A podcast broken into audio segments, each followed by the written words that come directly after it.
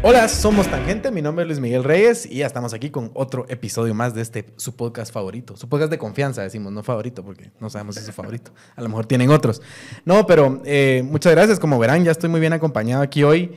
Eh, hoy vamos a hablar un poco de ese periodismo eh, rudo que, que, se está haciendo ahora en Guatemala, que creo que es, es bien interesante porque eh, se ha perdido mucho el periodismo de investigación, ¿verdad? En, los medios grandes, creo yo, y se trasladó a una dinámica completamente distinta en los medios que antes se llamaban alternativos. Yo creo que ya no son tan alternativos, ya son un poco los medios que la gente consulta y son...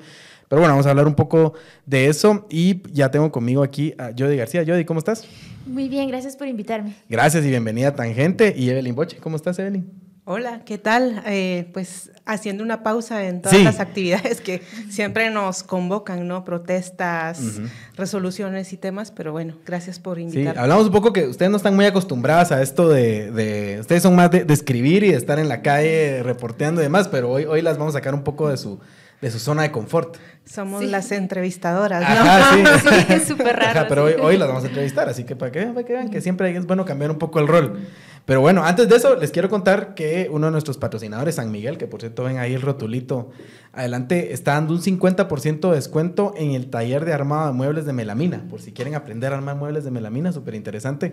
San Miguel tiene un taller en la tienda que está ubicada en zona 9 eh, y ese 50% de descuento es solo para eh, los, los seguidores y oyentes de, eh, de, Tangente. Así que, ¿dónde lo pueden comprar? Pues pueden llamar al PBX 2268-0808 o pueden ir físicamente a la tienda de Zona 9 y adquirir este, este pues, eh, perdón, participar en este curso que están dando para armar eh, muebles de melamina. Así que bien interesante ahí con nuestro patrocinador, nuestro querido patrocinador San Miguel. Así que bueno, arranquemos.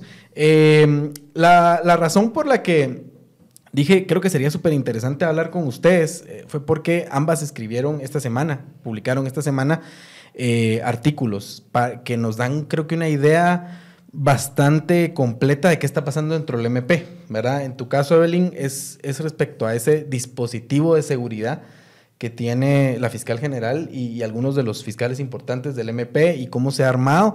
Y en tu caso, Jody, eh, ¿cómo están manejando al personal dentro del MP? Porque está claro, y eso ya lo estamos viendo a través de diferentes expresiones, que hay descontento dentro del personal del MP, particularmente el que no está en la Fiscalía Especial contra la Impunidad, ¿verdad? Y ese descontento se ha visto a través de comunicados y otros espacios. Pero antes de entrar a ese tema, también me gustaría que me dieran un poco sus impresiones sobre lo que pasó ayer. ¿verdad? Creo que había una expectativa eh, mala de que íbamos a ver violencia, ¿verdad?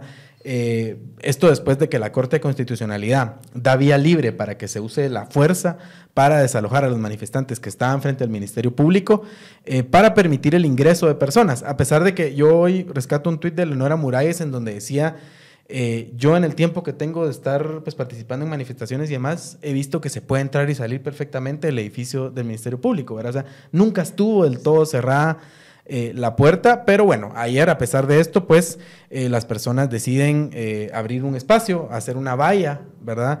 y seguir manifestando. Ojo, con bastante gente, porque se veía bastante gente, pero con libertad de entrar y salir del edificio, ¿verdad? yo creo que una solución que nadie se esperaba. Yo, algunas de tus impresiones que estuviste por ahí. Sí, bueno, eh, justo en la noche, ya al final de todo, entrevisté a una autoridad indígena Ixil, eh, Diego Seto, y él creo que resumía muy bien lo que pasó. Él decía, Hubo pánico entre la población cuando se conoció la resolución de la Corte de Constitucionalidad que ordenaba utilizar la fuerza pública para liberar las entradas al Ministerio Público, pero luego fuimos viendo cómo las autoridades pues eh, privilegiaron el diálogo. Entonces yo estuve en la Procuraduría de Derechos Humanos donde fue como la reunión con las autoridades de gobernación y la policía, pues y fue bastante impresionante ver la calma con la que las autoridades indígenas ponían sobre la mesa sus peticiones y cómo también el Ministerio de Gobernación, el viceministro y el, y el inspector de la policía que estaba ahí, que decían, queremos diálogo también, no queremos eh, confrontación, ni siquiera vamos a hacer un desalojo.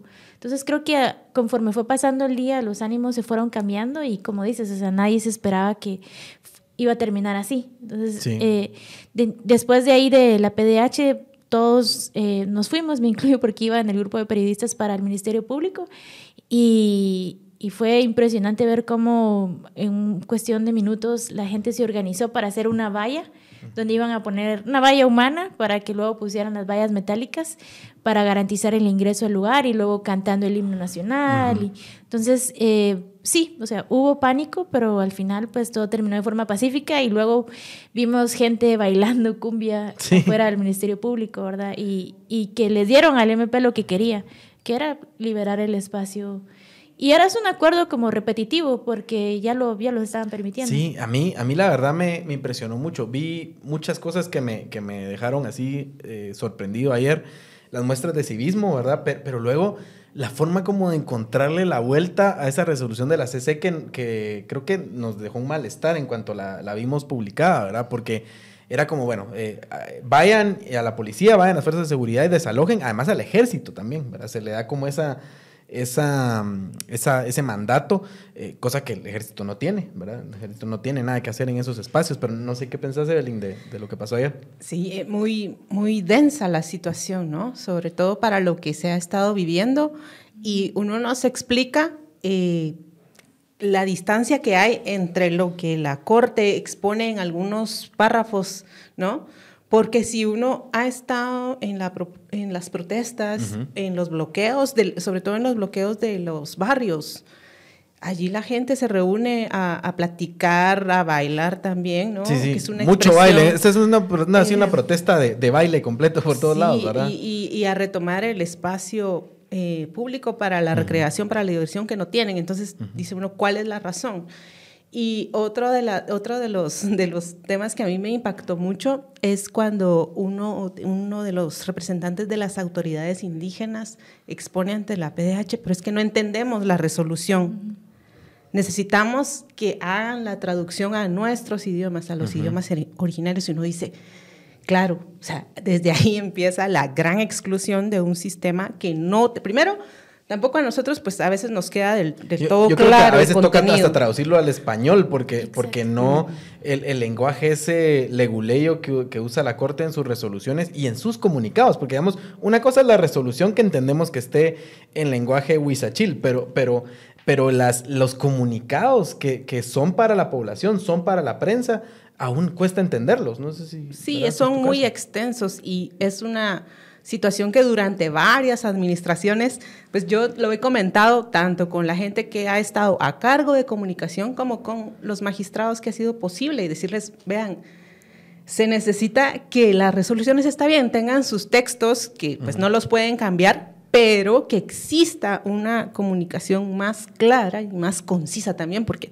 pues además tú lo estás viendo y necesitas en la menor cantidad de palabras posible y lo más cercano que la disposición se entienda para la mayoría de la población. Y cuando salís y cuando le preguntas a tus vecinos, a tus amigos, gente que no está tan eh, metida en la coyuntura, no, no, se, no se entiende. Ni, lo vieron, y si lo vieron, les costó leerlo, ¿verdad? A todos nos cuesta, ¿verdad? Yo creo que esa es una realidad. Y, quisiera agregar algo que me llamó mucho la atención ayer, es que la lideresa Ishil Feliciana Herrera, ella habló en la reunión de la PDH y ella decía, nosotros somos delegados de nuestras comunidades que nuestras comunidades han hecho el esfuerzo por aprender el idioma, las costumbres, las leyes de ustedes, decían. Y en nuestras comunidades el idioma no, en el idioma no existe la palabra desalojo, amparo, denuncia. Entonces es muy difícil llegar y decirles esto sucedió y la gente les dice, pero es que ustedes solo tienen que ir y decir esto, ¿verdad? Entonces, ¿cómo le comunicas eso de vuelta? Y, y, sí, me pareció como muy importante y una llamada de atención al sistema. Recordar que hay muchos pueblos en Guatemala, la mitad de la población es indígena y la mayoría no habla español. Entonces, y, de hecho vi varias personas escribiendo en Twitter que hay sentencias ya de la Corte Interamericana que dicen que el Estado debe garantizar la transcripción, la traducción a idiomas indígenas de estas resoluciones tan importantes. Claro, y eso debería ser siempre y hoy, o sea, hoy en este momento es más importante todavía porque estamos viendo que las, las digamos, las principales expresiones de, resistencia, de, manifestaciones, vienen de, personas que a lo mejor muchas no hablarán español, ¿verdad? Entonces que sí es más necesario eso, pero es un esfuerzo que no se está haciendo, ¿verdad? Y que hay una deuda ahí eh, enorme eh, que no se cumple, pero, pero ese es un tema. La otra es cómo quedó el, ánimo después de, digamos, de que se abre esta valla, se sigue la manifestación, había baile y qué creen que podemos esperar para mañana. Yo creo que para mañana se está eh, armando una manifestación de un tamaño interesante, particularmente por el, por el significado simbólico que tiene el 20 de octubre. No sé, no sé cómo lo ves. A ver, Pienso que hay mucha gente muy entusiasmada y eso también lo ha notado, por ejemplo, el presidente de 48 cantones, que también creo que vale la pena decir que 48 cantones es una de las diferentes expresiones que está movilizando, ¿no? Porque vemos últimamente también eh, más presentes a las autoridades indígenas de, Sololá, ¿no? Pero son, es, una, es la diversidad de pueblos la que está presente en la protesta y la que comenzó con, con el movimiento. Pero en los barrios también ya, yo, yo el sábado por la noche estuve platicando con la gente de el bloqueo en, en zona 7, en el periférico. Sí.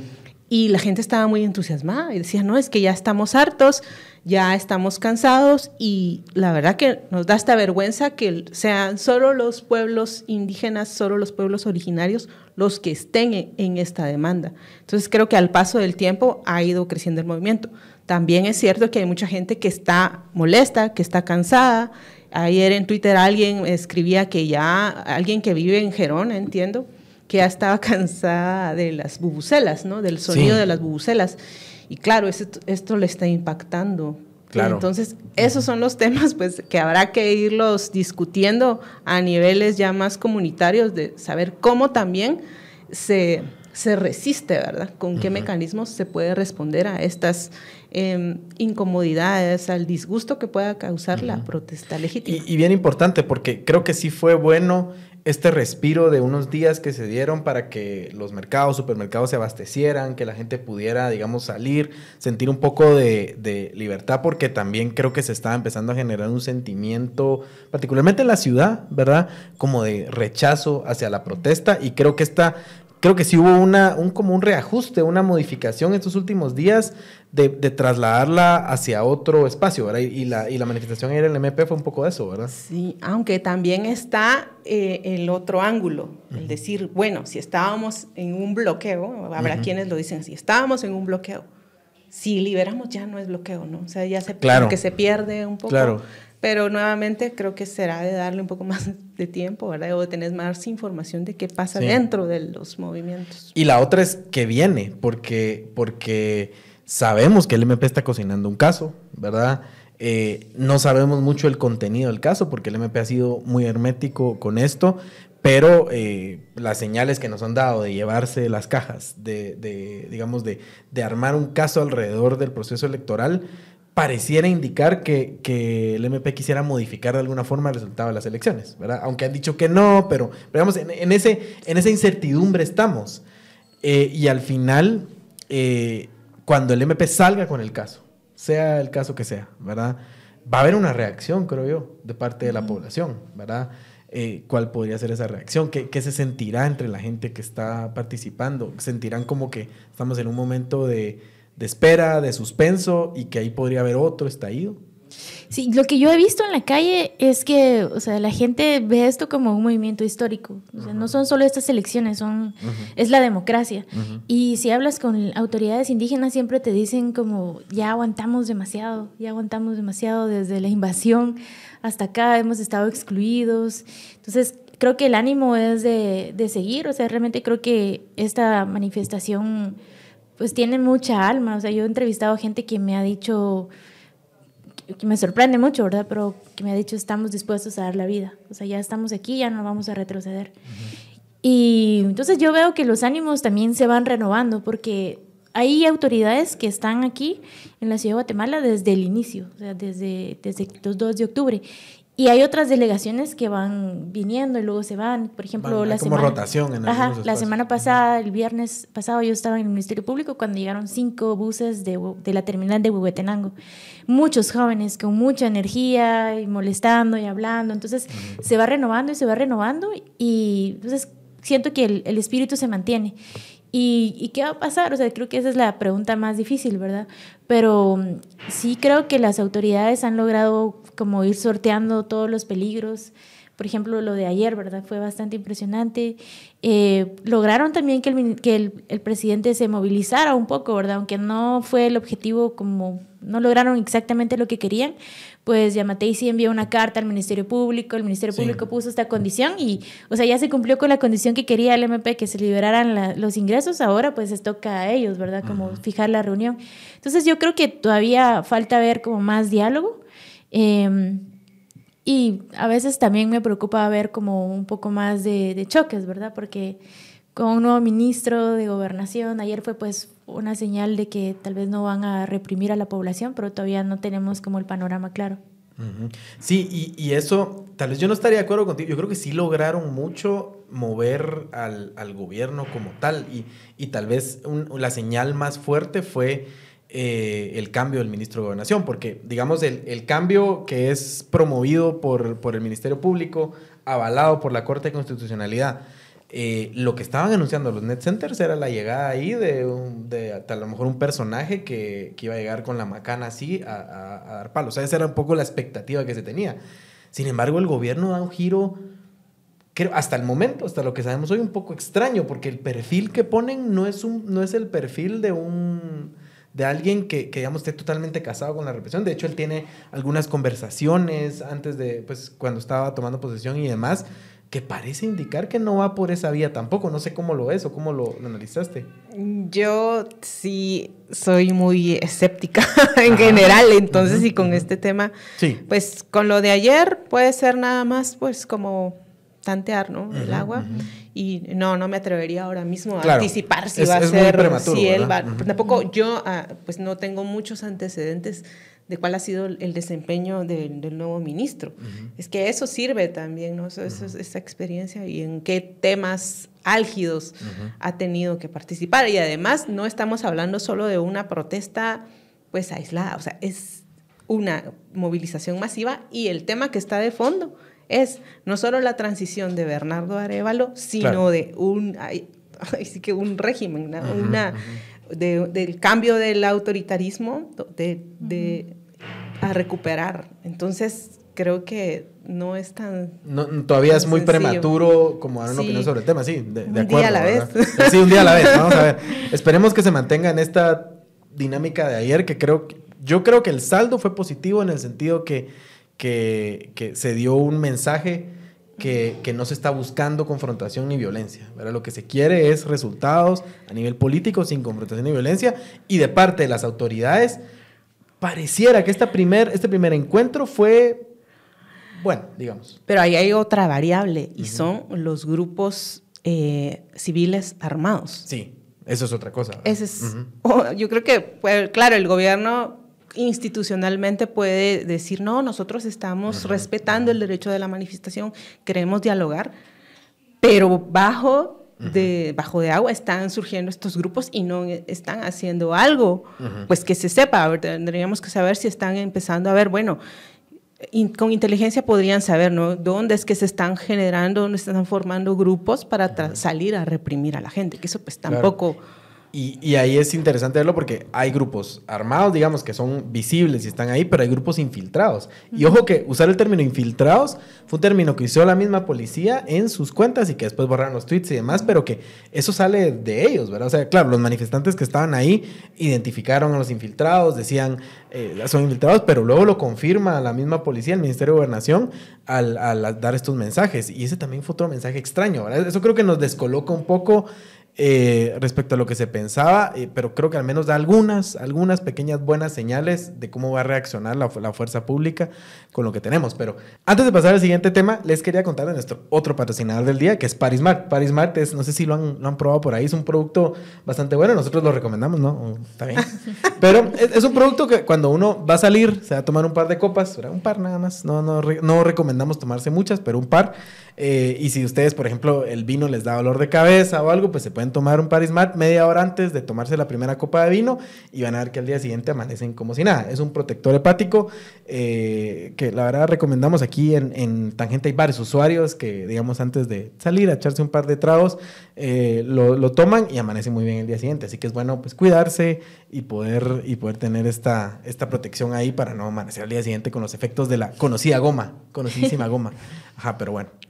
Entonces, eh, dicho lo, dicho, digamos, sobre las autoridades y el, Ministerio de Gobernación, pasemos un poco al, al, tema por el que las había invitado originalmente, que es qué sabemos que está pasando dentro del Ministerio Público, ¿verdad? Porque este es otro de los grandes misterios, pero creo que los artículos de ustedes publicados en No Ficción y en Plaza Pública eh, nos dan una buena idea de un poco de qué está pasando dentro de una de las instituciones eh, claves, actores claves de esta crisis, ¿verdad?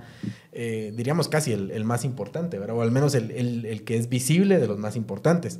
Pero si quieren, arranquemos con el tema del, personal, Jody. Eh, en tu artículo contabas que, digamos, hay mecanismos que se han instalado para poder tener control sobre el personal que pueda estar descontento con lo que está pasando dentro del Ministerio Público a través de impacto colectivo y demás, pero contanos un poco el tema para poder entrar en, materia. Sí, bueno, pues en Plaza Pública, eh, el año, bueno, a inicios de este año, mi colega Elsa Coronado publicó un artículo sobre cómo se aprobó un pacto colectivo entre el sindicato mayoritario del Ministerio Público, unas cuantas personas y las autoridades de la institución. Básicamente, esto tenía una apariencia de ser algo bueno, le daba un bono a todos los trabajadores de 2.000 quetzales, el bono trabajador se llama, y, pero dentro de todo, ¿verdad? El truco era que convertía a, todo, casi todo el personal como de personal de confianza, lo que implicaba que se podían saltar los procedimientos para despedirlos, para destituirlos. Ya no se respetaba la carrera fiscal. Entonces, bueno, en ese momento esa era la nota, poner el tema sobre la mesa y las consecuencias que podía tener. Luego... pensarías que, digamos, la trampa fue esa, o sea, les damos un bono, pero estamos cambiando su estatus. Eh, de contratación para que sea más fácil despedirlo. O sea, una doble, una trampa ahí. Es una trampa y de hecho uno de los eh, abogados laboralistas que entrevisté para este tema lo llamaba el pacto de la impunidad. Ajá. Sí, René, René, es parte del equipo Sí, estuvo acá también, ¿verdad? Pues con él hablé y él era muy claro en decirlo, o sea, el, sindicato los vendió y esto fue un pacto de impunidad porque básicamente... Eh, han, o sea, despiden a muchas personas sin mayor trámite y, y, él me explicaba de que un pacto colectivo es casi imposible de que se anule. O sea, sí. Entonces, sí, es algo que puso a los trabajadores del Ministerio Público en una situación muy difícil, a pesar pues, de recibir un bono económico. Pero bueno, ahora estamos viendo más los efectos de esto. Justo teníamos esa pregunta, ¿no? ¿Cómo se está viviendo esta crisis adentro de la institución? No del edificio, ¿verdad? Porque se supone que está vacío. Pero fue muy difícil eh, tratar de contar esta historia porque en serio hay miedo dentro del Ministerio Público. Eh, los fiscales tienen miedo de hablar, que se enteren eh, las autoridades, porque sabemos que están monitoreando sus redes sociales y han destituido gente solo por poner que viva la primavera, la nueva primavera, cosas así. Entonces, los destituyen por una mínima crítica a la fiscal general o a su gestión o que expresen algún tipo de apoyo al partido Semilla. O incluso ni siquiera al partido Semilla, sino a los resultados electorales. Entonces, eh, sí, justo hablábamos de eso y el miedo es que te destituyan o que te trasladen a un lugar lejísimos de tu, de tu espacio donde vives, de tu familia, o que te criminalicen. Entonces, o sea, sabemos que hay muchos casos de, de fiscales pues en prisión o bueno, judicializados y, eso, ¿verdad? Entonces hay, hay mucho miedo adentro y esta herramienta está siendo utilizada de forma indiscriminada. Eh, según las fuentes, alrededor de 150 personas han sido destituidas. Y algo muy importante es que se está destituyendo a gente que ya tenía una carrera dentro del Ministerio Público. Esto quiere decir que eran especialistas en su área. Claro, o sea, están, están arruinando un poco esa tarea de, institucionalización del Ministerio Público que, digamos, tenía ya muchos años de estar en sí, el camino. Y un, ejemplo muy claro es como si comparamos los casos que antes sacaba la FESI. Entonces veíamos como escuchas telefónicas, que análisis criminal, o sea, como muchos detalles de la investigación. En cambio, ahora los procesos que vemos de parte de la FESI, pues no tienen como mayor prueba detrás. El caso de, de la firma de José Rubén Zamora en el documento del aeropuerto, por ejemplo.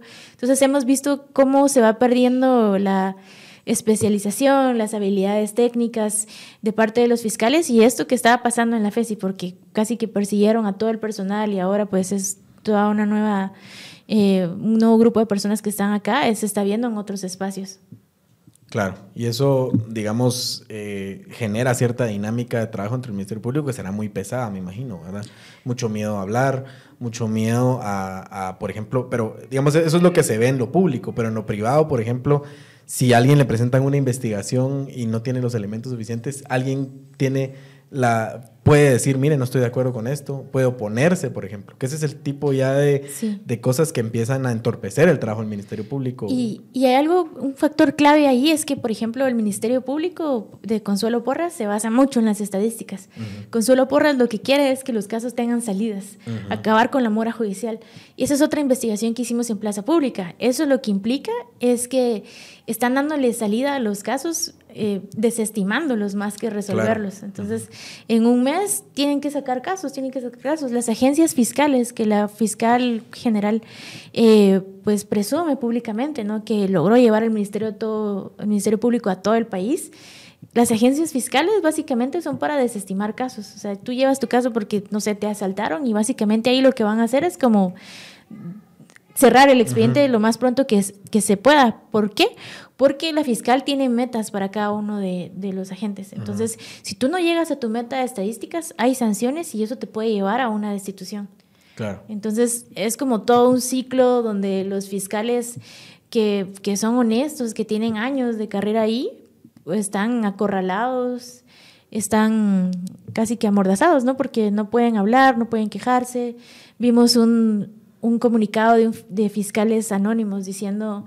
Eh, exponiendo un poco esta situación, ¿verdad? Que, temen que porque el Ministerio Público no les está dando las condiciones necesarias para trabajar en estas circunstancias, esto va a tener consecuencias negativas para ellos más adelante. Claro.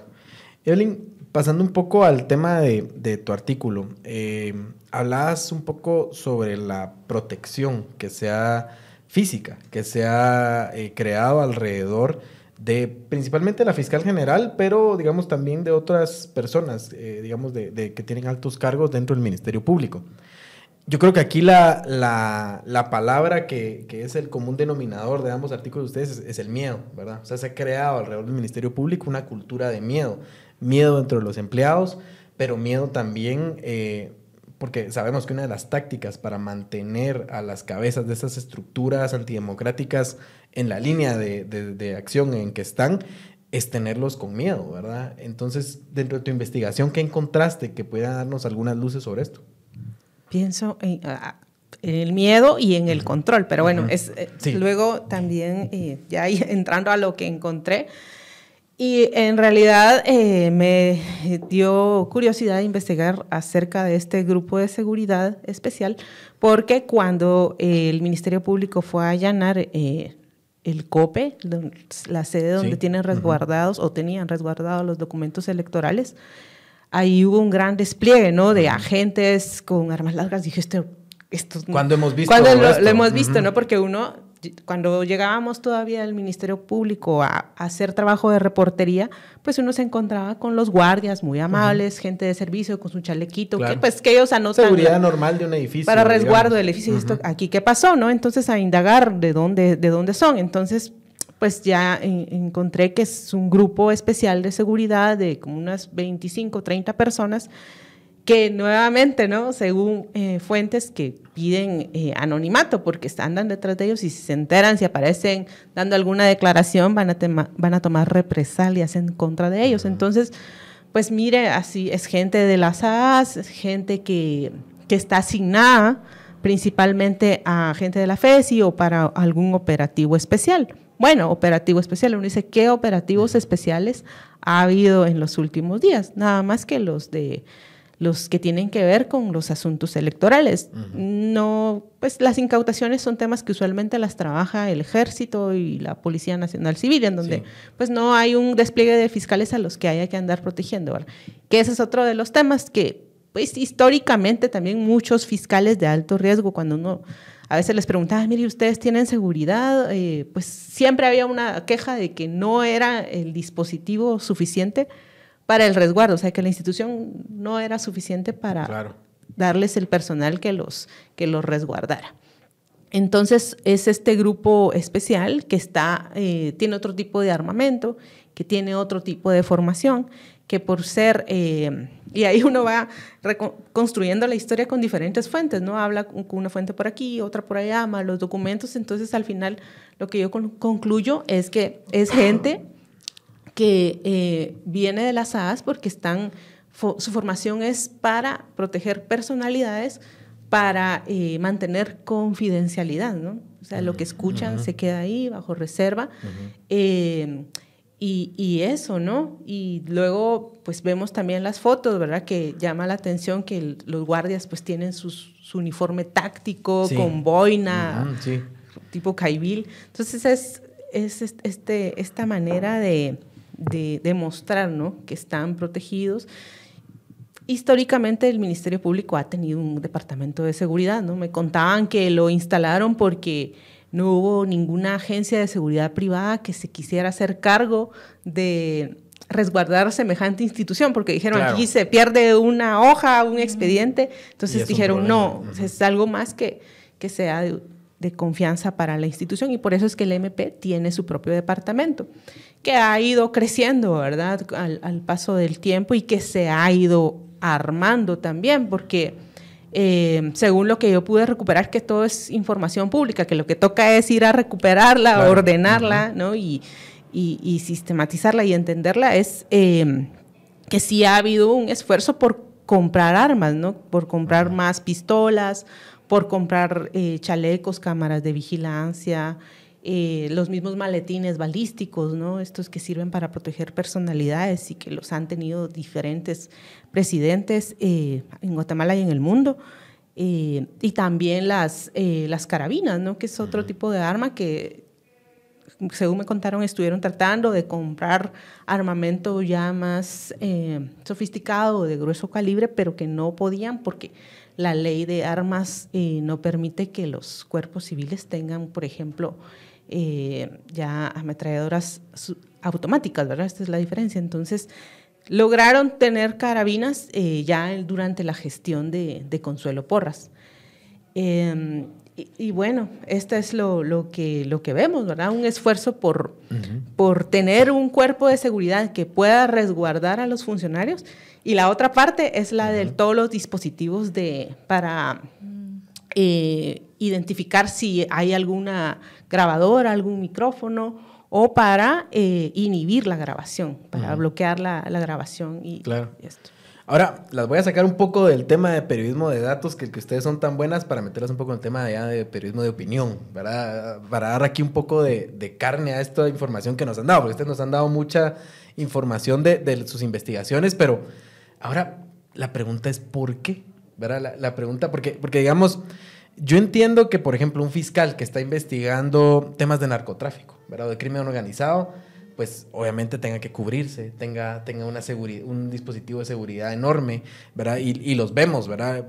Pensemos no Guatemala, pensemos México, ¿verdad? Cuando vemos la captura de un narco muy importante, pues vemos a los, a los agentes, a los policías con sus, con sus pasamontañas cubiertos y a los fiscales que los acompañan también, porque obviamente se está resguardando la seguridad del personal de, de, pues, de, seguridad pública eh, que está enfrentándose al crimen organizado, ¿verdad? Pero un fiscal o, digamos un auxiliar fiscal que va a incautar documentos electorales, ¿verdad? Que, digamos, hablando de toda la ilegalidad que eso significó, pero ¿por qué necesita cubrirse, ¿verdad? Y los vimos que ni siquiera estaban cubiertos digamos, con pasamontañas ni nada. Eso, eso ya se hubiera visto peor, creo yo, pero con mascarillas y se ponían lentes oscuros y gorra ¿Por qué? Especulemos un poquito aquí, porque eso creo que le da un poco de emoción al asunto, pero... Eso pero es riesgoso. o sea, Ajá. sí, especular es riesgoso. Es Sí. mala palabra para Exacto, es mala nosotros, palabra. Sí, pero- yo sé, yo sé. Las estoy, Pero- pero, como dijimos que las íbamos a sacar un poquito No, de pero eso, tal ¿no? vez un poco Sí, eh, sí. revisar algunos, algunos hechos, ¿no? Ujú. En- yo- si no estoy mal, fue en el allanamiento en donde lamentablemente eh, falleció el, en- el exministro Pavel Sendeno. Sí, sí. Ahí los fiscales no llevaban chalecos. Eh, claro, era tal vez un operativo en el que no se esperaba que alguien Claro, fuera a que responder armado. así. Luego, eh, de, de hecho que no, no sabemos, yo no, no he reporteado últimamente qué pasó con los dos eh, fiscales que fueron retenidos, secuestrados en Tajumulco. Entonces uno dice, allí es donde está la gente, Claro. pues yendo sola a poner el pecho y no se ve que allí tengan esos dispositivos, ese protocolo, que esa, si existe una necesidad de resguardo, que se amplíe hacia la gente que está en condiciones de más riesgo. riesgo, exacto. ¿sí? Pero Eh, alguien que va a traer unos documentos del proceso electoral al COPE o al Tribunal Supremo Electoral. pues yo puedo pensar de que de repente si no me, o sea, si no me cuida la PNC, yo tengo mis propios elementos, ¿no? Claro, pero ¿qué necesidad tendrías de hacerlo cuando estás en esa, en- cuando estás haciendo algo que es, digamos, Sí.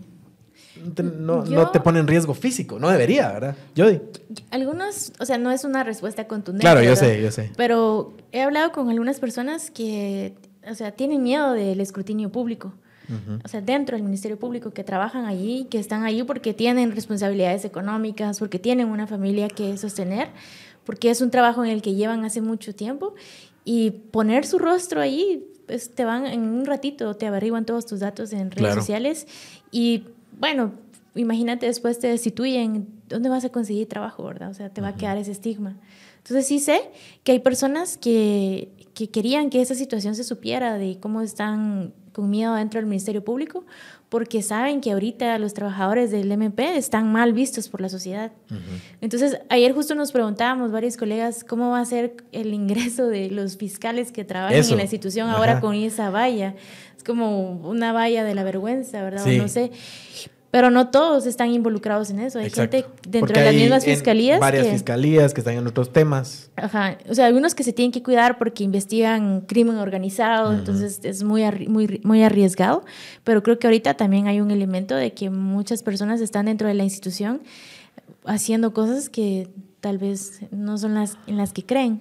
Exacto. Y, y la otra es que, digamos, lo que decía tu artículo es que al final hay una estrategia de mantener el control del Ministerio Público, pero de mantener las acciones también, ¿verdad? Cuidado, alguien dice, a mí no me parece eso, cuidado, alguien dice, yo no estoy de acuerdo con esa investigación, yo no estoy de acuerdo con cómo se está llevando esto, ¿verdad? Porque lo destituyen, lo sacan, lo mueven a, no sé, lo, lo mandan a, a Petén, ¿verdad? O algún lugar así, pues lejano para su lugar de vivienda. Eh, y eso al final es una estrategia de, de miedo a lo interno y también un miedo a lo externo, ¿verdad? Se mezclan esas dos cosas. Sí, por la, la, la imagen que, que da, ¿no? Lo de, por ejemplo, los tipos armados y esto, que hay muy pocas fotos porque a- a- después de que se... Eso fue el primer día en donde sí los, los fotoperiodistas lograron captar estas imágenes, ya al día siguiente ya pusieron un cordón de PNCs para que ya no se pudiera Claro. eh, acceder más. Y a mí lo que también me llama mucho la atención es el tema de los dispositivos para, para evitar que se graben conversaciones, ¿no? Eso me llamó O la sea, atención a mí. es como... No hay confianza al final. O sea, ¿por qué va- vamos a tener que eh, evitar que alguien grabe, no? O sea, entonces, ¿qué, qué niveles de conversaciones ocurren en diferentes eh, despachos de alto nivel, como lo ponen los documentos mismos de compra de estos dispositivos? Es qué nivel de conversaciones se, se realizan que no se puedan, o sea, que, que exista tanto riesgo de que, de que salgan. Y es a lo interno, porque imagino que la mayoría de Sí. estas reuniones son entre gente que trabaja en el Ministerio Público. O sea, no Sí. hay confianza entre las mismas personas que trabajan ahí, el personal del Ministerio Público. O sea, las altas autoridades no confían en la gente que está con ellos y por eso con miedo controlan sus acciones, ¿verdad? También. Sí, de hecho, desde que inició el primer mandato del actual fiscal general, eh, sí algunos fiscales contaban de que ya no podían tener su teléfono durante alguna reunión con ella, porque no fuera a ser que grabaran alguna, alguna instrucción, ¿no? Imagínense si tuviéramos alguna grabación así diciendo, ese expediente no, este sí, o aquí, o sea, eso sería... Sería una buena... Sería revelador, ¿no? Que de hecho pasó, ¿no? Con el fiscal Andrei González. O sea, él denunció a la fiscal general antes de renunciarle a su cargo por una grabación donde pues en apariencia ella estaba, según la denuncia de Andrés González, tratando de beneficiar en, el caso de la UNE. Claro. Claro, o sea, hay, varios ejemplos, digamos, de, grabaciones así eh, que han provocado pues, temas que son periodísticos y algunos hasta casos, hasta casos, eh, digamos, que terminan en, tribunales, ¿verdad? Pero sí, el, tema, digamos, a mí el que me llama la atención y, creo que resumía muy bien los artículos de ustedes es, es el miedo, ¿verdad? Esa intención de mantener ese miedo. Ahora, ¿cómo eso choca? con las reacciones de la gente ahora, ¿verdad? Porque, porque lo que hemos visto en la calle es primero un rechazo generalizado a ciertas figuras, la fiscal general, el fiscal Curuchiche, el juez Orellana, eh, pero también vimos lo que le pasó a Miguel Martínez ahorita el pasado fin de semana en la antigua, ¿verdad? Y a su familia. Un hecho, digamos, muy duro de ver, ¿verdad? Y, y luego que circuló como la como pólvora en redes sociales y en todos los espacios, en cuestión de minutos ya todo el mundo había visto el video. ¿verdad? Pero ese rechazo generalizado se empieza a sentir y la gente que está dentro del Ministerio Público, mm, público lo debe, imagino que lo debe, debe sentir esa, esa presión, ese, ese, calor, ¿verdad? Mm, o sea, el hecho de que llegaran hasta el condominio donde vive la fiscal general, ¿verdad?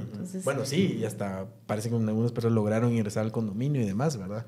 O sea, sí hay, sí hay mucho, mucha conflictividad, mucho calor en, en, en la calle y eso pues abona al, tema de seguridad que tienen ellos, ¿verdad? Sí, pero y creo que también la gente ha llegado hasta esos eh, niveles de, ir a buscarlos a sus casas, pero es por la falta de, respuesta, porque además no están, o sea, además la fiscal general eh, manda un mensaje grabado, pero pues ya la gente, mucha gente no, no le satisface una grabación, o sea, quiere escuchar qué, qué piensa de, o sea, qué piensa cuando le están diciendo por decir algo, más de 100 mil personas, mire, por favor, retírese.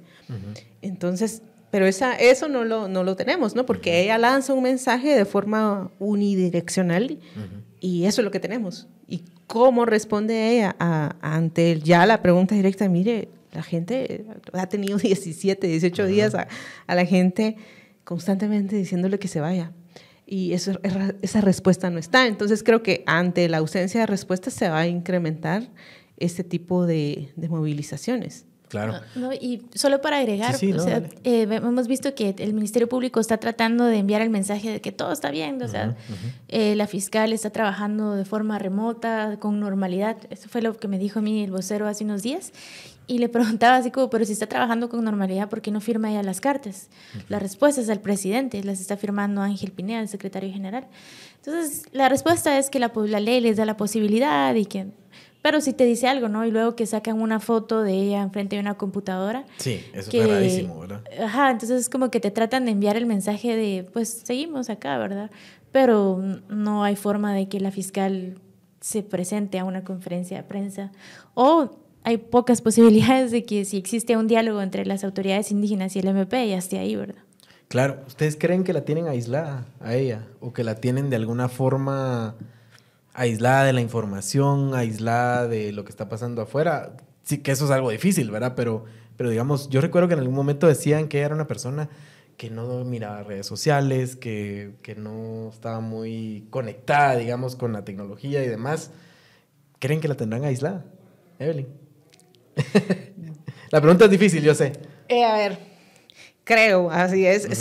cuando, uno, empieza una frase diciendo creo, es, que, como... Es que el problema, como estoy con periodistas, no les gusta especular mucho, pero aquí nos encanta, no se el chisme nos gusta. Vamos a traer un reto el chisme. Pienso que no puede estar ajena a lo que está pasando. si hasta llegaron a su casa, pues claro. debe haberse enterado. Eh, ahora bien, el mecanismo interno, para mí eso, si estamos ya especulando, para mí eso es como que muy, muy interesante, ¿no? El mecanismo interno, emocional y mental que sostiene a alguien en una situación de ese tipo. Claro, porque eso debe tener un costo sobre su salud. Yo, yo no sé, yo vi la foto y me parece verla un poco desgastada, eh, cansada, eh, o sea, eso tiene un efecto, Sí. ¿o no? No, pues claro, y, y de cómo la están viendo, ¿no? Pero por eso, como no sabemos, o sea, yo tengo, no sé cuánto tiempo, creo que la escuché como fiscal general, sí, frente a frente una o dos veces en algunas conferencias de prensa, en donde se pudo saber qué piensa ella, cómo reacciona. ¿No? Entonces, aislada sí está, ¿no? De la Sí, población eh, físicamente está, está aislada, y no, podemos Pero- saber ni siquiera cómo está, porque igual yo le preguntaba a la vocera, ¿qué piensa ella? Y mi pregunta fue eso, ¿qué piensa ella de que la gente esté aquí? Y me mandó su respuesta que la, la institución continúa trabajando. No, le digo, pero a mí me gustaría deme- saber, deme un- esto es una respuesta institucional, ¿no? Claro. no es lo que ella piensa, lo que ella siente, ¿no? O sea, lo que ella está... eh, al final y la mantiene eh, en el cargo, pero no. Claro. o sea, Desde ese poco- punto sí tu- está... Tu pregunta era un poco, quiero su opinión, quiero saber qué piensa, que la- Claro. dígame, no estoy de acuerdo con que me pidan mi renuncia y no voy a renunciar, dígame eso, Exacto, pero sí. dígame algo, ¿verdad? Pero no se puede. No, yo ahí quisiera agregar que, por ejemplo, Rafael Curruchiche en los casos ha sido muy enfático en la jerarquía, que se respete la jerarquía de trabajo en el Ministerio Público. Entonces, se me hace difícil pensar que ella esté aislada de las decisiones que estén tomando. O sea, Claro. Curruchiche en algún momento llevó este tema de la jerarquía para tratar de, de imputarle más cargos a Samari Gómez, porque supuestamente ella no habló, habló directamente con el fiscal Juan, ex fiscal Juan Francisco, algo allí, ¿verdad? Entonces era enfático en que la jerarquía se respeta y que él ni siquiera habla con los auxiliares fiscales, solo habla con agentes fiscales. Entonces eso te da la idea de que pues obviamente él recibe órdenes y no creo que con ese discurso eh, tome decisiones sin la fiscal general. Claro, la cosa sería, y no lo estoy pidiendo, no les pido pregunta, pero ¿de dónde vienen esas órdenes, verdad? Ese es un poco el tema. ¿Quién es la mente eh, detrás de, de las decisiones? ¿Será la fiscal? ¿Será otra persona? ¿verdad? Esa es un poco la, la pregunta aquí. Es, no le estoy pidiendo esa respuesta, solo es- la dejo ahí en el aire. A lo mejor tenemos una respuesta más adelante, ¿verdad? Pero, pero sí es, es, es una situación bien, bien compleja la que estamos viviendo porque creo que sí se está generando una, un ambiente muy complicado dentro del Ministerio Público. Los artículos de ustedes nos dan una idea de eso, ¿verdad? Pero la cosa es por dónde va a estallar esto. ¿Será que ya vemos comunicados? Hablemos un poco de los comunicados del personal del Ministerio Público. Creo que yo y tú, fui, tú fuiste la que, la que le dio más cobertura a esto. Eh, ¿Serán reales? ¿Sabemos algo de dónde vienen? Pienso que sí, y aparte también hubo un sindicato, eh, no el mayoritario, ¿verdad? Un sindicato que publicó un comunicado donde también ellos exponían de que las condiciones en las que están trabajando ahorita no son las adecuadas para realizar el trabajo que les exigen. O sea, entonces, lo que te decía, ¿no? Eh, ellos les decían que tienen miedo de que después les van a decir que incumplieron con sus funciones, pero de qué forma las podían cumplir, ¿verdad? No es que se llevaran todos sus expedientes para sus casas o de las oficinas donde estén trabajando. Entonces creo que hay miedo de las consecuencias que vaya a tener dentro de la institución eh, todo- todos estos bloqueos.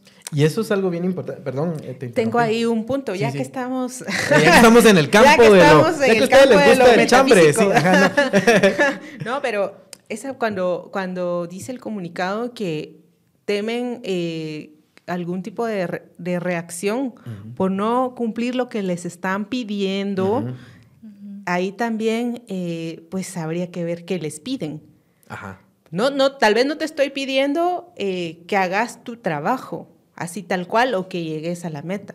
Tal vez te estoy pidiendo que vayas a allanar eh, la sede del, del COPE, tal vez te estoy pidiendo que revises algo, tal vez te estoy dando alguna Te orden. estoy pidiendo que contes actas. que Claro, contes- entonces eh, que no es, es tu función o que sabes que no está del todo correcta, pero si no la haces, tenés dos caminos, ¿no? Que es la criminalización o eh, el despido, en, en el mejor de los casos el despido, Claro. ¿no? Aunque también las cargas que, la, que, pues, que tiene Claro, una... porque el trabajo de una persona que además Claro. a lo mejor ha hecho carrera dentro de Sí. una institución y, y- y Sí. que la despidan, pues la deja en una situación complicada. Sí, la desobediencia es, es, un, es un tema muy, muy... em, para, es, es de muy, la- o sea, el, el tema de seguir o no instrucciones, seguir o no órdenes en esa institución es un tema que ya hemos visto, ¿no? Por ejemplo, el mismo Juan Francisco Sandoval, pues desafió, digamos, algunas de las, eh, de las órdenes que ella le daba, de no continuar o de no hacer o de,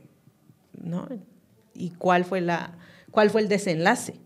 El, peor, sí, No, no voy a decir el peor de todos, pero sí fue un desenlace muy malo que lo, termina sacando del país, ¿verdad? En un pues exilio que siempre es complicado, complejo. Y luego los, las represalias sobre su familia, ¿verdad? Que también las vimos. Y, él es el caso más visible, pero detrás de él está todo el equipo de la FESI que, que quedó después de la salida de Juan Francisco. Yo hice un reportaje en Plaza Pública sobre eso y era como, primero era el miedo, ¿verdad? ¿Qué va a pasar con tus casos? Que, que antes, pues la fe sí podías percibir en los fiscales cierta mística, ¿no? Esta es mi investigación, yo llevé esto. Entonces era como, ¿qué va a pasar con mi caso? Luego, ¿qué va a pasar conmigo? El drama interno de cuando capturaron a Samari Gómez dentro de la FESI también fue como la explosión, ¿no? De, de, cómo los tenían trabajando ahí y era de... Mm, muchos tenían miedo de, o sea, Curruchiche me dijeron, no es que te va a decir como, mira, haz esto ilegal, ¿verdad? No te lo va a decir así. Pero si de alguna forma iban perdiendo los casos y no podías tampoco defender nada y no sé, ¿verdad? A mí me preocupó mucho como eso, ¿no? Que los testigos protegidos luego estaban como expuestos porque ahí estaba su nombre y había un nuevo equipo. No sé, creo que solo quería resaltar eso, ¿verdad? El caso de Juan Francisco fue el más visible, pero detrás de él hubo Hay mucha gente. Claro. yo creo que también vale la pena eh, justamente mencionar cómo podés trabajar eh, sin apoyo, ¿no? O sea, y sin apoyo es sin alguien que valide las decisiones que vas a tomar. De repente necesitas hacer un allanamiento, eh, perseguir una estructura de sicariato, de qué sé yo, pero si no tenés apoyo, si las fuerzas están dirigidas hacia otro lugar, eso es entonces al final la gente termina también un poco acomodándose, ¿no? Y yo sí escuché en un pasillo de tribunales justo una vez alguien que estaban platicando pues de la situación y le dijo a alguien, mira, aquí es mejor no meterse a clavos, ¿no? O sea, mejor no nos metamos a problemas porque, pues, al final también eh, creo que se encuentran en esos dos caminos, ¿no? El despido eh, o la criminalización. Ahora, la forma más difícil de mantener control sobre una situación como estas es, es con el garrote, ¿verdad? Que es un poco la, la forma en la que está manteniendo ahorita o intenta mantener el Ministerio Público control de su, de su estructura completa, ¿verdad? Pero es difícil porque se empiezan a ver estas expresiones que empiezan a salir de descontento y también, como decías, la gente no trabaja contenta, ¿verdad? O, dicen, bueno, me voy a hacer un poco loco, no, no colaboro del todo, o sea, empiezan a verse esas cosas y eso eso genera problemas a lo interno también.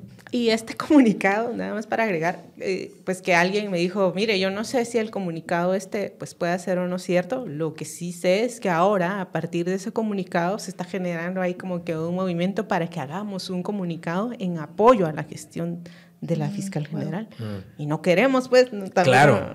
no, queremos. Entonces, es, es, ah, creo que toda acción como que se le busca dar la vuelta, ¿verdad? bueno, miren, es falso, ese comunicado es falso, pudieran, pudieron haber hecho, ¿no? Eso, salir a, a decir que ese comunicado es falso y miren, aquí estamos nosotros que apoyamos a, la fiscal Ahora, el Ministerio Público, en tu artículo decías, ha generado una coraza alrededor de sí mismo de, de seguridad física, ¿verdad? Pero, pero tienen la piel bien delgadita, porque en redes sociales los vemos que las redes sociales se han vuelto las de ellos, un, un de estar desmintiendo tweets de gente que a lo mejor no, no tiene pues, mayor peso de nada, o, o, pues sí, tweets de periodistas también y todo, pero se la pasan todo el tiempo desmintiendo tweets, ¿verdad? esa es la función del, del, del, de la cuenta del Ministerio Público ahorita. Eh, y eso también dice algo, ¿verdad? Porque, porque su nivel de tolerancia es, es cero, ¿verdad? Ante la, ante la crítica o ante cualquier tipo de, no sé, de, opinión contraria. ¿Y eso qué nos dice de, cómo está el Ministerio Público? O sea, yo creo que sí hay una, debe haber una tensión horrible y eso pone una presión sobre los trabajadores y sobre la, cúpula del Ministerio Público también, ¿o no? Sí, yo, yo creo que están tratando de mantener una narrativa, ¿no? Y luchando contra la opinión de la gente, lo que Pero no funciona, ¿no? No funciona y también porque es contradictorio, ¿no? Por una parte están diciendo como... Eh, ¿cómo, ¿cómo, se diría? Como tomen en cuenta la versión oficial. Pero al mismo tiempo estamos viendo cuentas de redes sociales anónimas, net centers, publicando información privilegiada que luego se confirma. Entonces es como, no tiene mucho sentido estas dos, estas dos comunicaciones, ¿verdad? Y, el Ministerio Público nunca ha dicho, vamos a investigar a los net centers, o sea... Claro. Y, y, tal vez la, la, la contradicción más visible ahorita es esto que esta semana publican unos, unos cuadritos ahí, ahí en Twitter donde dicen eh, las investigaciones no tienen el objetivo de modificar el resultado de, de, las elecciones, ¿verdad? Eso es un poco lo que dicen. Pero luego entonces, ¿para qué necesitaban las cajas? ¿Para qué necesitaban ir al COPE? ¿Para qué necesitaban eh, las, las, eh, las, las actas, ¿verdad? No, no tiene sentido o no. Sí, un poco lo que mencionabas, ¿no? De este, ahora ya no miramos tanto aclaraciones, sino rápido el, el cuadrito uh -huh. este de falso con uh -huh. letra uh -huh. mayúscula roja, ¿no? Para tratar de desmentir o desacreditar muchas publicaciones.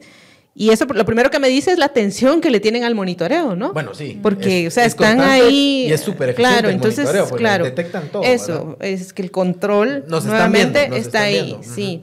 Y lo otro es que eh, por principio de transparencia, hay, hay una parte de la ley orgánica del MP que también habla de la transparencia y que fue lo con lo que eh, las gestiones de Claudia Paz y Paz y Telma Aldana, eh, a la que siempre se les recordaba para que fueran abiertos con la prensa. Uh -huh. Ahí había conferencias de prensa, cada cual a su estilo en sus gestiones. Que generaron muchas molestias también después, eh, las conferencias de, de, prensa, ¿no? Y, y también uno si tenía alguna eh, duda sobre un tema, sobre un caso, uno podía acercarse, llegar a hablar con el fiscal y, y la verdad que para mí eso era el mecanismo más, más sano de, de, platicar con el fiscal y vea, esto está pasando, aquí el denunciante dice esto, aquí usted presenta esto, ¿por qué?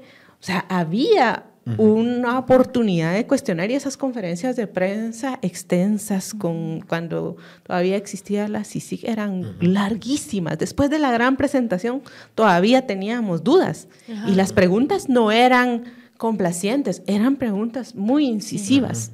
Entonces, eso se perdió y yo creo que al final termina perdiendo la población, porque entonces lo que tenemos es una gran confusión que aquí tenemos un allanamiento y no sabemos para qué es. Claro. Y no tienen la claridad de explicarnos. Claro, todo... hay un abuso de la reserva, claro. Uh -huh. Por supuesto que la reserva tiene sus, tiene sus funciones, pero aquí la, es, no está sirviendo necesariamente para resguardar el caso, sino para quizás, no sé, ocultar. Uh -huh. Eh, y lo peor es que causa confusión en la población. Claro. Creo que eso no se está viendo, o sea, el nivel de confusión y que lo más sano sería salir, miren, esto es lo que queremos hacer. Pues sí. Y tal vez así ya se termina todo. Se calma un poco, claro. Sí. Y, y, y, lo que decía, lo que decías, Joy, de, de, que, digamos, no, no hay información y, y, no se tiene como, como claramente qué, qué, se, qué, se, sí. qué se está haciendo, ¿verdad? Sí, y yo recuerdo. Y que los net centers lo filtran. Yo recuerdo muy bien justo estas conferencias de, del Ministerio Público y la CICIG, ¿verdad? Entonces, para mí eran como entender cómo funcionaba el Estado, ¿verdad? Y la corrupción uh -huh. dentro del Estado eran como cátedras de corrupción, impunidad, de cómo funciona el crimen organizado y, y creo que eso te ayudaba a entender como, ah, es cierto, ¿verdad? O sea, uh -huh. esto está pasando en Guatemala y tiene que ser investigado.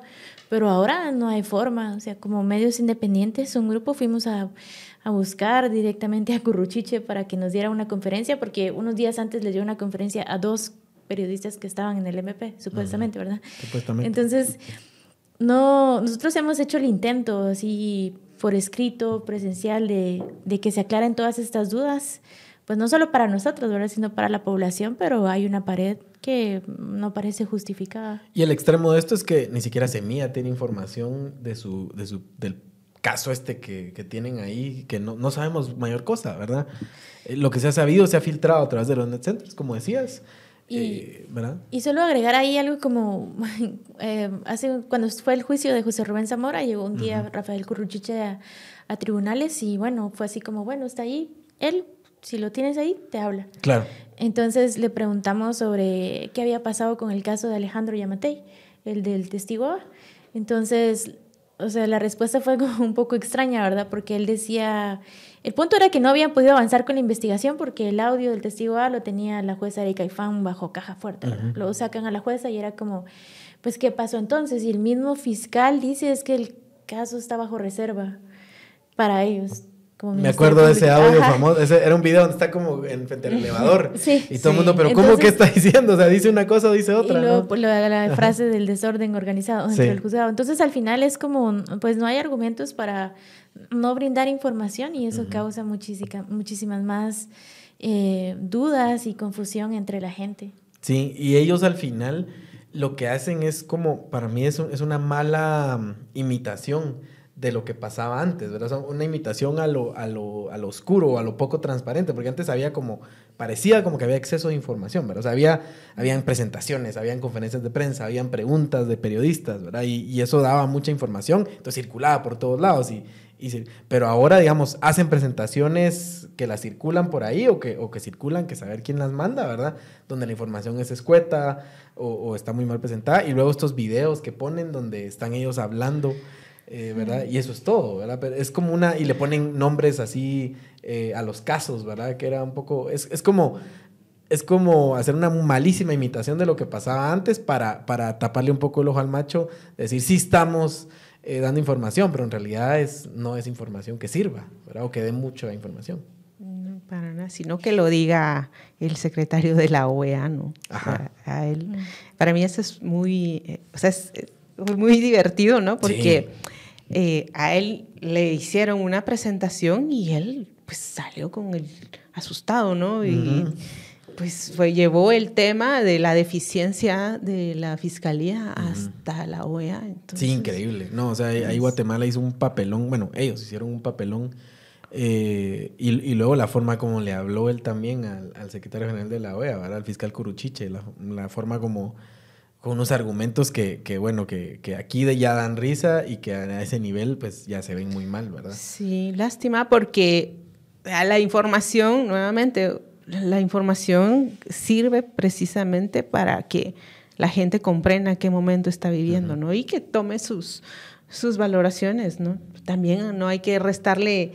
Eh, crédito a que la gente tiene criterio propio, ¿no? Claro. O sea, y que puedan procesar la información que se les dé la, de la manera más clara, pues si ya en último caso no quieren atender a la prensa, que lo hagan ellos mismos. Tienen todo un departamento de comunicación para hacer una buena producción y que salgan a explicarle a la gente qué están haciendo, ¿no? Pues por eso qué bueno que, que hoy Claudia, en la Claudia Méndez en la mañana hacía un, un recuento ahí de, de, los, de los medios ahora, que yo ya no me gusta llamarlos alternativos, pero creo que ya son los medios mainstream, ¿verdad? Para informarse eh, sobre, sobre los temas que, que estamos viendo, eh, está, pues obviamente estaba no ficción, estaba, estaba Plaza Pública, está Quorum y, otros más ahí, que hay, hay muchos ahora, y que bueno, ¿verdad? Y, Tangente, ojalá también Tangente sea, sirva para eso. Pero bueno, yo les agradezco por, por habernos dado este tiempo para poder eh, entender un poco de oírlo de sus voces, ¿verdad? Las investigaciones que hicieron, que creo que es bien valioso y ya saben que tienen aquí la puerta abierta para venir a contarnos de, de más cosas que estén investigando y que tengan por ahí. Y, y si le agregamos ahí un poquito de, de, de chisme, pues bueno, mejor, se pone más alegre, ¿no? Pero les agradezco de verdad. Eh, por esto. Y, y, si quieren leer los artículos completos, por favor vayan a, a Plaza Pública de No Ficción, ahí están publicados, eh, en Twitter los encuentran por todos lados para poder entender de, de, qué estábamos hablando, ¿verdad? Y los vamos a poner ahí en nuestras cuentas también. Listo, pues no, solo agregar que también está eh, el material eh, del tema de la seguridad en el Ministerio Público, uh -huh. también en la página de Con Criterio. Ah, qué bien. Y también creo que aprovechando el espacio, pues para también llamar a la reflexión de, del momento por el que está pasando el periodismo, uh -huh. de reconocer el trabajo de muchas compañeras periodistas, porque son muchas las que están, en, somos muchas las que estamos en la calle, mujeres periodistas. Y ojo, eh, per, perdón, perdón, no, no te interrumpo. no, son, somos muchas mujeres periodistas las que estamos eh, reportando este momento histórico en Guatemala y que también eh, ya no hablamos solo de los medios, uh -huh. sino que hablamos también de muchas eh, y muchos periodistas independientes, ¿no? Uh -huh. Que ya no tenemos, digamos, pertenencia con algún claro. medio, pero continuamos.